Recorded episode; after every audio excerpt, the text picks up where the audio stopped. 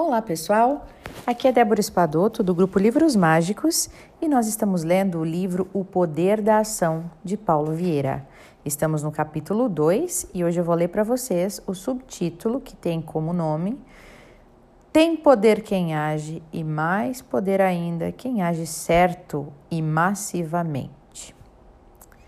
Eu já o convidei a agir, não importa se de maneira completamente acertada mas agir é o primeiro passo para a conquista de seus sonhos e objetivos. E agora, sem as historinhas que o impediam de agir e agir acertadamente, ficou mais fácil pôr para fora todo o poder da ação que existe dentro de você. Muitas pessoas acreditam que o que as separa de seus objetivos é o tamanho deles e onde elas se encontram naquele momento. Por isso, vemos com frequência essas pessoas estabelecerem objetivos tacanhos, pequenos, medíocres e muitas vezes insignificantes. Afinal, elas dizem: se eu estabelecer um objetivo muito ousado, vai demorar muito tempo para realizá-lo, ou talvez ele nunca aconteça. Essa afirmação parece ser verdade, mas na prática não é. Humanamente falando, a única coisa que nos separa de nossos objetivos é a nossa capacidade de agir. A qualidade de nossas ações e a somatória delas são os fatores que determinarão quanto tempo levaremos para realizar uma meta. Não importa se o seu objetivo é ousado ou muito fácil de conquistar. Vejo constantemente pessoas que demoram uma eternidade para realizar um objetivo simples e pequeno, e tenho visto outras pessoas que em tempo recorde realizam o extraordinário. O que vai realmente importar é o que de fato você fará para conquistar o seu objetivo, ou seja, a quantidade e a qualidade das ações implantadas. Vamos ao exemplo de dois jovens vendedores em uma empresa atacadista que decidem estabelecer suas metas pessoais. O primeiro decide comprar um carro popular de, 100, é, de mil cilindradas. O segundo estabelece a meta de comprar uma Mercedes zero quilômetro. O primeiro vendedor usa a lógica cartesiana tradicional e começa a fazer as contas do tipo ah, poupando 200 reais por mês, precisarei de 60 ou 70 meses ou 5 anos para juntar 12 mil reais. E assim poderei dar entrada no meu carro popular e restarão 18 mil reais que eu poderei dividir em 72 prestações mensais de aproximadamente 250 reais. Resumindo, o primeiro vendedor precisará de 5 anos para dar a entrada no seu carro popular e mais seis anos para quitar o automóvel, totalizando 11 anos. Esse vendedor, de pensamento lógico e cartesiano, estabeleceu apenas uma ação para cumprir a sua meta: pagar pequenas e quase infinitas prestações. Já o segundo vendedor teve o seguinte raciocínio: primeiro vou me dedicar a trabalhar de maneira ultra focada para abater todas as metas e ganhar todos os prêmios das campanhas de vendas. E também vou fazer dois cursos de vendas e gerência de vendas e estudar os manuais dos produtos que vendemos para ter mais conhecimento sobre eles e mais argumentos na hora da venda. Essa primeira etapa levará quatro meses e dobrará os meus rendimentos atuais. Com isso, espero ser promovido a coordenador da equipe comercial com uma renda mensal duas vezes maior do que o meu salário atual. O segundo passo será entrar em uma faculdade tecnológica e me formar em dois anos. E assim que tiver completado minha graduação, entrarei em uma pós-graduação em gestão comercial. Essa etapa levará dois anos e então me vou me candidatar a gerente comercial da nova unidade da empresa que está sendo construída na cidade vizinha. Nesse momento, já estarei ganhando, entre salário fixo e comissão, aproximadamente 4 a 6 vezes mais do que o valor original. O meu próximo passo será propor à diretoria que eu monte uma equipe de telemarketing terceirizada para atender as pequenas vendas da empresa, aquelas que não compensam muito mandar vendedor em rota. Afinal, esse é, o, é hoje o grande gargalo da nossa empresa. Com isso, poderei montar uma equipe para fazer televendas em quatro estados. E isso poupará muito dinheiro para a empresa em termos de custos de venda, de rota, de combustível, de automóvel e etc. Atendendo a carteira de pequenos clientes, o estimado valor de vendas é de 4 milhões de reais por mês. E se a comissão da minha empresa de telemarketing for de 7%, seu faturamento será de 280 mil reais e terá um lucro, lucro líquido de aproximadamente 80 mil reais por mês, conforme os cálculos do consultor do Sebrae que me orientou. Já no quarto mês, depois de fazer os cursos de vendas, estudar os manuais dos produtos e de me dispor a pagar o preço de estar super focado em vender, já comprarei meu carro, que dessa vez será um carro popular. Ao ser promovido a coordenador comercial, no sexto mês, e mais que dobrar o meu salário e minhas comissões, poderia comprar agora um carro melhor, mas não farei isso. Vou guardar e aplicar o dinheiro para montar no futuro a minha empresa de telemarketing. Depois de me formar e cursando uma pós-graduação em gestão comercial, serei promovido a gerente geral da nova unidade, que está em construção, e novamente dobrarei o meu salário. Mais uma vez poderia comprar um carro melhor, mas não farei isso ainda. A última etapa para comprar minha Mercedes será conquistar uma parceria com a empresa em que hoje eu sou vendedor. Assim que me tornei, assim que me tornarei dono da minha própria empresa, assim que eu me tornarei dono da minha própria empresa e comprarei o carro dos meus sonhos. Quando nós observamos os dois vendedores, vemos que suas ações são determinadas por suas decisões. Estas, porém, são determinadas pelo tamanho dos seus sonhos. Vimos a metáfora do pescador e sua frigideira e como é determinante na vida e nas escolhas. O primeiro vendedor sonhava com um carro popular, já o segundo sonhava com uma Mercedes. O primeiro se contentou em ter apenas um tipo de ação, que se resumia em uma pequena e medíocre poupança, que jamais o desafiaria a ser melhor.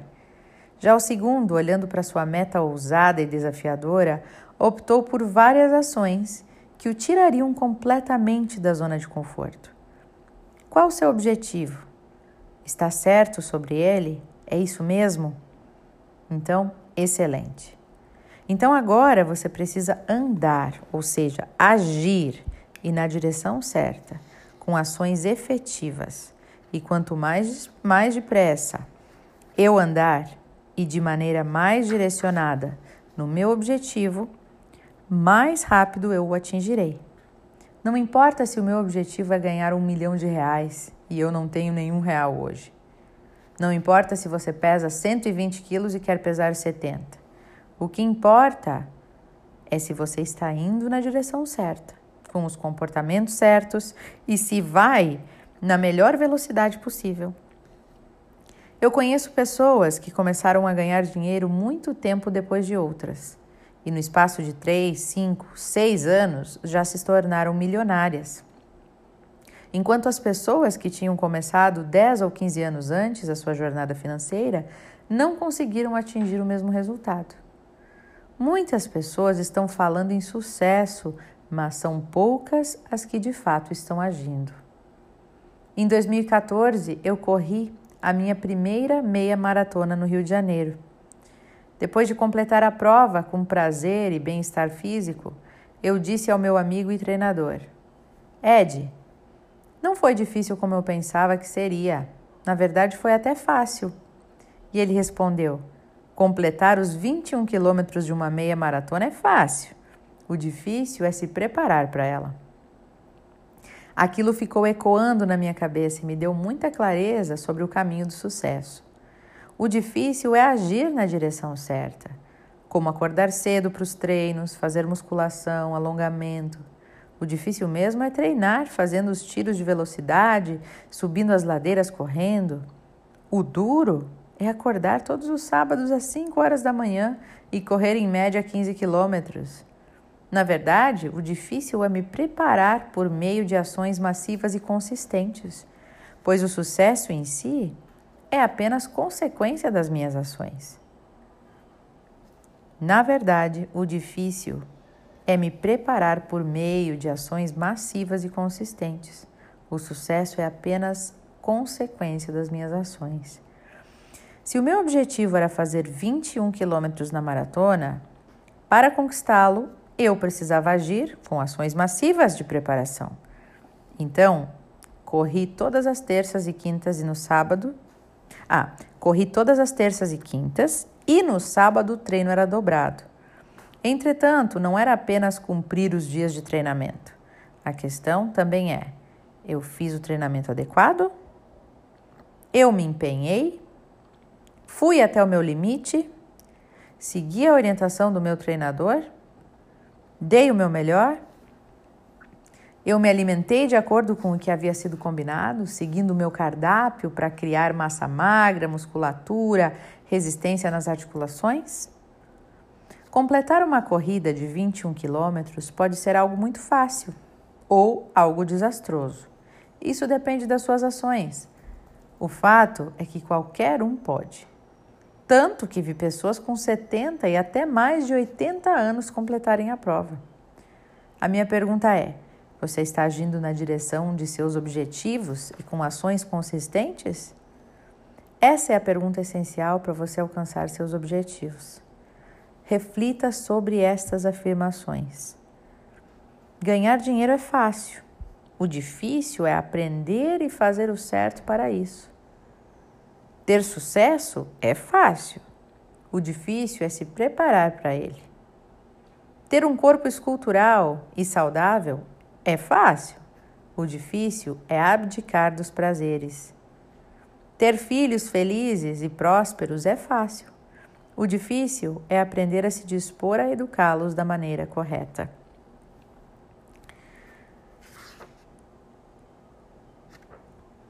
Vou lhe contar um caso que aconteceu comigo. Em 2018, eu estava na cama à noite lendo e minha esposa estava atualizando nossas planilhas financeiras. E com certa decepção, ela disse que naquele ano nós não bateríamos a nossa meta de aplicação financeira. E eu lhe perguntei: por que não vamos conseguir?